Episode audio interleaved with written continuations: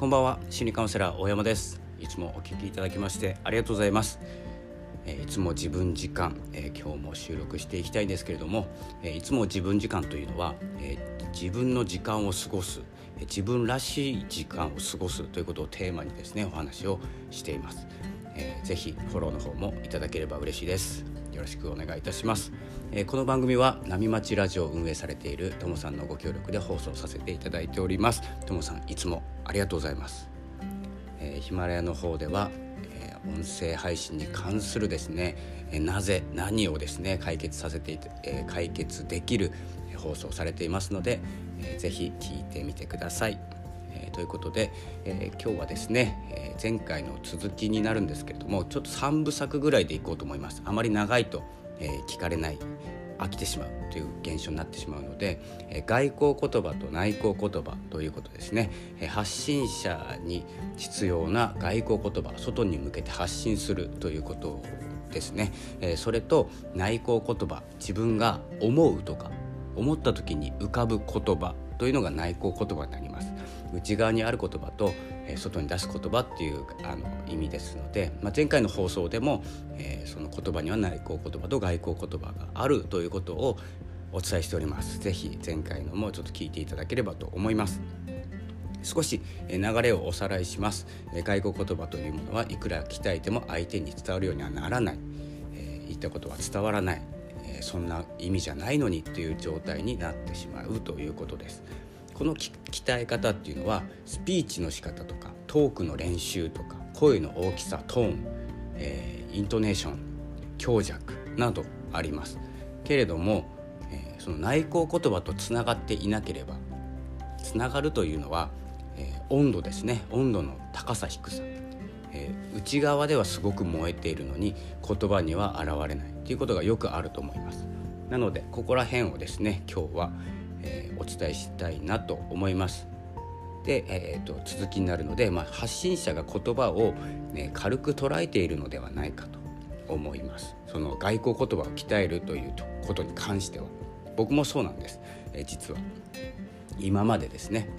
であの、まあ、受信者の受け取り方っていうのは、えー、実際はですね熱の段階があって、え、熱が熱くなるほど行動につながるんですけどえ発信者は受信者というかですねリスナーさんが何かの心の変化とか行動の変化に伝わらないと発信している意味がなくなってしまいます。まあ、意味はあるんですけどね、まあ、リラックスできるとかいろんなことも考えられるんですけど一応ですね私も発信者として、えー、いろいろ伝える立場としてはですねこの温度というのを、えー、考えてみました。で最初に低い温度からいくと話が見えていない状態。え何の話してんの？っていう状態ですね。で次の段階ちょっと温度が上がると理解できたが理解できますがそれだけ。へえ知らなかったぐらいですね。これあの行動しないんですよ。で次がちょっと似てるんですけど理解と納得の違いなんですね。でなるほどな状態ですね。なるほどねっていう状態。ふーんへえみたいな感じですこの辺は。で行動するかって言ったら、まあ、行動しないこともないんですけど、えー、まあ行動しないですよね。で次の温度があったかくなるここが急激に温度あったかくなるんですけど心の共振が起こる状態だと思いますちょっと表現がですね難しかったんですけど心が、えー、同じ振動になるっていう感じですねもう全然難しいっていうかですね表現がわからないんですけどよっしゃやろうっていう感じです。一言で言うと、えー、ちょっと語彙力がですね低くて、えー、表現ができないんですけれどもこういうのもですねあの話す内容とか言葉の種類ではなくて僕の熱と、えー、リスナーさんの熱。なるほどこういう配信すればいいんだ。声の低さとか高さじゃなくてうまさでもないんだ。ただ内側の言葉を外側にしっかりと出せているかっていうところが重要になってきます。なのでそこが紐づいていないといくら話術とかですね、え、表面だけ鍛えてもおそらくリスナーさんとの共振は起こらないリスリスナーさんとの、え、心の共振ですねそして動こう今からやろう明日からやろうでもいいんですけど、えー、少し行動の変化心の変化っていうのは起きないんじゃないかなと思います。なので、え、今日お伝えしたいことは発信者が自分の内なる言葉え、というのが内向言葉ですね内向言葉を意識しないで外向言葉ばかりですね鍛えようとしてるんではないかなと思った次第でございます。え、これはですね私が、え、全てできているとかというそういうお話ではなくて、まあ、これを気づいて、え、これからですね自分が発信する、えー、というところにたどり着いた時に、え、何を何に注意して発信していこうかえーとですね、そういうことを考えた時に今までの、えー、私もそうだったんですけれども、えー、言葉をですねあの、まあ、表面上何かを伝えるだけの、え、手段、え、として使っていると、え、伝わらないということですね。なので、え、私もこの話この、えー、話をするにあたってですね